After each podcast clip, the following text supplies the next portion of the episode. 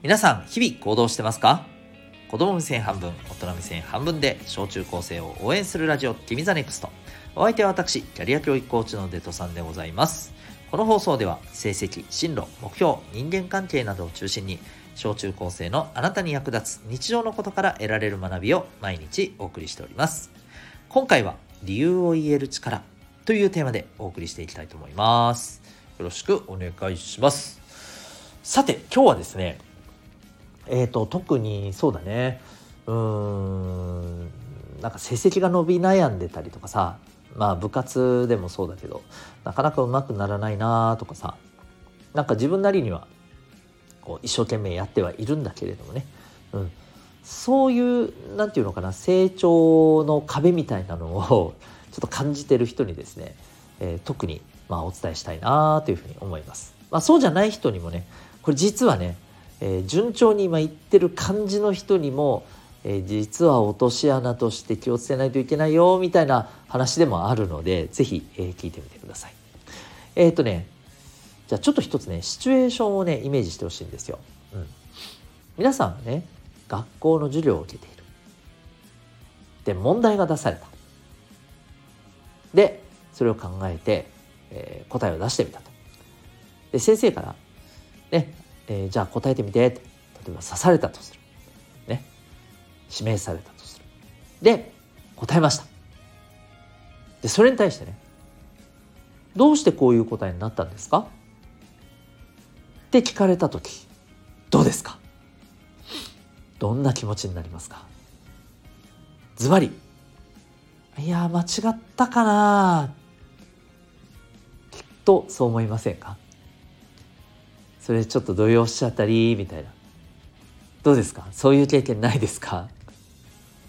ね結構うんあるある。うんそう思ったっていうねあの声が聞こえてきそうな気がするんですけどこれさ正直ねあのこれみんなが悪いとかじゃないよ。うん、これ残念ながらねあんまりちょっとディスるような言い方したくないんだけど、うん、学校がねやっぱりそういう風なね何て言うのかな。精神を植え付けていると思うんだよね。簡単に言うとね。あのー、間違った時だけ理由を考えさせるみたいなね、うん、そう、まあ、あとはもっと言うと間違いは許さないみたいなね、うん。はい、間違いはダメですみたいなね。そう。こういうねなんかねうん文化というかねこういう感覚をね結局ね育ててしまうようなところってどうしてもあるんだよね。うん、やっぱりここは気をつけていかないといけないというかここはね本当に学校っていうところで変えていってほしいなっていうふうに思うんですよね。実際問題ね私もねコーチングっていうこのサポートをしてる中でさまあよく聞くんですよ。どうしてそう思ったのって、うん、どうしてこういうあの行動を、えー、するっていうところに至ったのって。なんかやったこととかさあのそういったことに対する理由っていうのを私聞くんだけどその時にねもうねあの 特に最初の頃よくあるのがね、えー、あなんか自分やばいことをしたんだなとまずいことをしたんだな怒られるようなことをしたんだなだから理由聞かれてるんだああどうしようみたいなさ感じでさあの何も言えなくなっちゃったりさ頭の中真っ白になっちゃったりする人が結構いるんですよ。うん、であの私がそういう時にね言うのはねえっとね理由ってこう責めるために聞いてるんじゃないよと。で理由を聞いた時は間違ってるとか当たってるとかそういうことじゃないよと。もっと言うとどっちにしても聞くよと。だってなぜかって言ったらどうして自分がそういうふうな、えー、結論に至ったのかっていうところを自分がちゃんと知っておくことが大事なんだから。そういうことを言います。うん、で、まあ、結果としてさ例えば学校の問題みたいなものでさ間違ってました。うん、だから何って話だよ。そう別にいいじゃんって。こうこうこういうふうに思ってこういう答えになってそれが間違ってました。ああだったらあのー、じゃあそこのどこの部分を直せばいいのっていうのをね、え、考えて、え、そこしっかり直せばいいだけの話だよね。それだけの話です。むしろあの間違ったことでああ、えー、間違ってその自その理由っていうところがちゃんと見えてよかったねって話だよ。ただそれだけ。ね。そう。で逆にねうん。例えばね学校の問題でさ正解しましたと、うん、でもどうしてこういう答えになったのか。いやそれはよくわかんない。なんとなくこうなってた答えになったでも自分でどんな風にしてこうなったかよくわからないみたいな時って大体ですけど、えー、似たような問題出したら今度は間違ったりするんですよ。そうそんなもんです。うん、要するに、えーといつもしっかりとした結果を出せないってことですね。でねこれねちょっと残酷なようかもしれないけど結果をしっかりと出すっていうのはね、うん、それこそ仕事でね求められる力なんですよ。うん、そうこれはねあのー、本当にね本当残酷なようだけどそこなんですよ。うん、で、えーと、しっかりとね結果を出せる人っていうのはね、うん、まあいろんなことをやってみてでうまくいった時もうまくいかなかった時もちゃんとね、えー、その理由っていうものをしっかりと捉えるわけよ。でそれをもとに改善したりしていくからどんどんどんどん成長するし物事がうまくいくようになるんだよね。うん、そう簡単に言うとうまくなるっていうことですよねやり方がね。うん、スポーツも勉強も全部一緒。そうそういうことです。なので自分がこういうことをしたこういう答えになったとかこういうふうに考えて結論が出たとかでそれに対してなんでそういうふうになったのかっていうところがきちんと言えるように普段から意識してほしいんですよ。うん、でこれはうまくいってる時であろうとうまくいってない時であろうとやってほしいんです。そう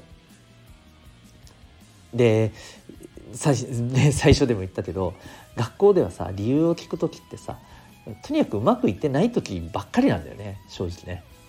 うまくいった時にどうしてこういうふうになったの？どどうしてこういうふうに考えたの？とかってねあんま聞かないんですよ。あ正解しましたね素晴らしい！みたいな。終わり？みたいな。そういうこと多いんだよね。うん、まあなのでねこの辺はねちょっと自分で、えー、意識してもらってですね。でえー、自分でちゃんと自分のこの答えが出るまで自分なりのね、えー、答えや行動に至った理由っていうところをきちんと自分で掴んでなおかつそれをできればやっぱりちゃんと人に伝えられるようにね